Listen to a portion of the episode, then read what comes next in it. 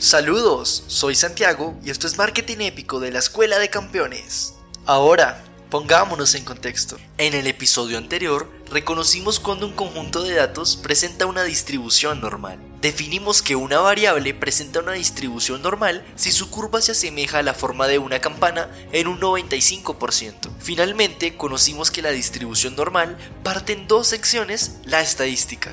La primera, cuando es normal, denominada paramétrica, y la segunda cuando no lo es, llamándose no paramétrica. Este es el episodio 13. Prueba de chi cuadrado, asocia y triunfa. Le vemos anclas.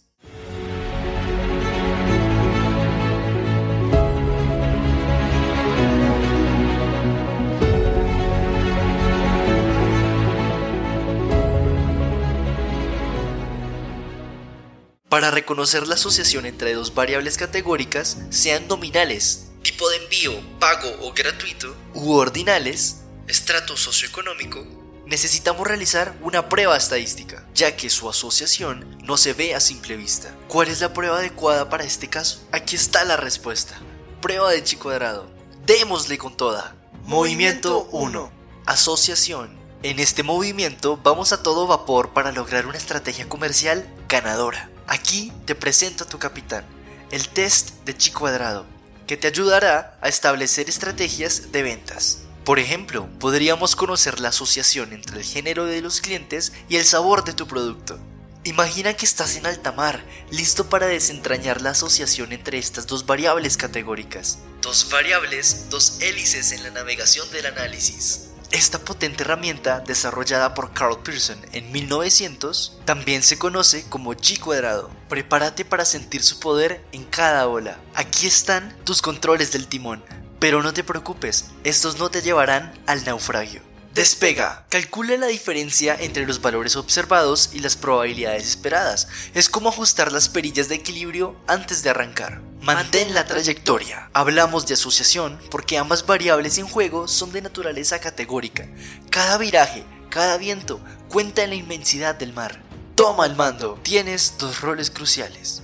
La variable dependiente o la que recibe la acción, el sabor del producto, y la variable independiente o la que influye sobre la dependiente, el género de los consumidores. Navegación de élite. ¿Tu GPS preferido? SPSS. Es como tu sistema de navegación confiable. Sigue su sencillo recorrido. Analizar estadísticos descriptivos, tablas cruzadas y chi cuadrado. Ahí encontrarás tu ruta en forma de valor P. Llegada a puerto. Ha llegado el momento decisivo. Si el valor P es menor a 0.05.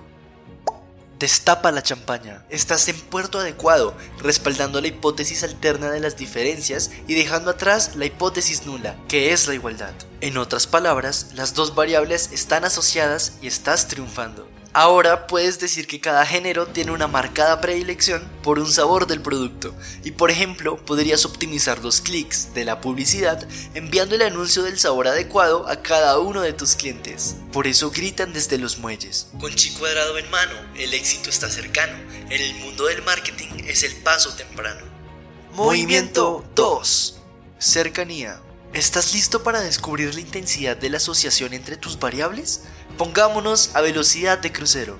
Una vez que hayas confirmado que tus variables, género y sabor están asociadas, surge la siguiente pregunta. ¿Qué tan fuerte es esa asociación? Sigue la brújula. 1. Medidas simétricas. Tu GPS, SPSS y la tabla de medidas simétricas serán tus herramientas de navegación. Dependiendo de la naturaleza de tus variables, selecciona la prueba más adecuada, como si estuvieras eligiendo las velas para las condiciones del viento. Por ejemplo, si las dos variables son dicotómicas, género y tipo de endulzante natural o artificial, usa la prueba de phi.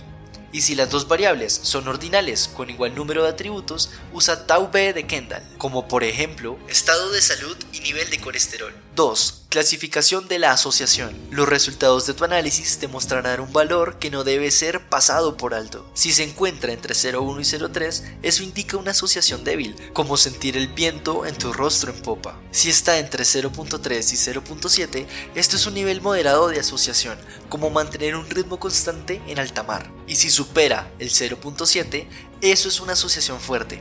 Aquí no hay lugar para el azar, es el efecto real de la variable independiente en acción. 3. Naufragio. Recuerda siempre que, si las dos variables están realmente asociadas, el valor de la prueba nunca será cero.